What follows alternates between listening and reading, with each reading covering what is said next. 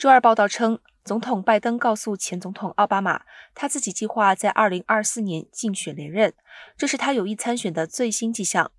拜登曾多次公开表示，他计划寻求连任，但他也明确表示，这些计划可能会被命运打乱。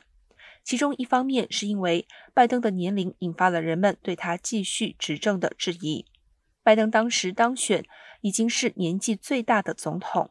如果他能成功连任，在第二任任期开始时，他将年满八十二岁。白宫没有对拜登和奥巴马之间的对话发表评论。